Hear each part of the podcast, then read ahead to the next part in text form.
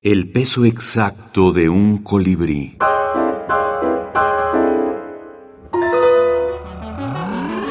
Libros de la minificción. La saga del viajero del tiempo. Alberto Chimal. Pero ¿quién es el viajero del tiempo? Viajero del tiempo regresó muchas veces al mismo instante. Comprobó que miles de personas pueden tener, a la vez, la misma idea original.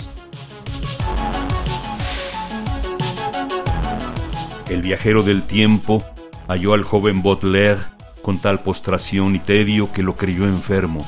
Salió de la casa y volvió con unas flores. Tomado de la saga del viajero del tiempo. Alberto Chimal, UNAM, México, 2020. El libro contiene la mayor parte de los dos libros anteriores, pero retrabajado, revisado, reestructurado, más eh, cerca de la mitad del conjunto total eh, de material nuevo.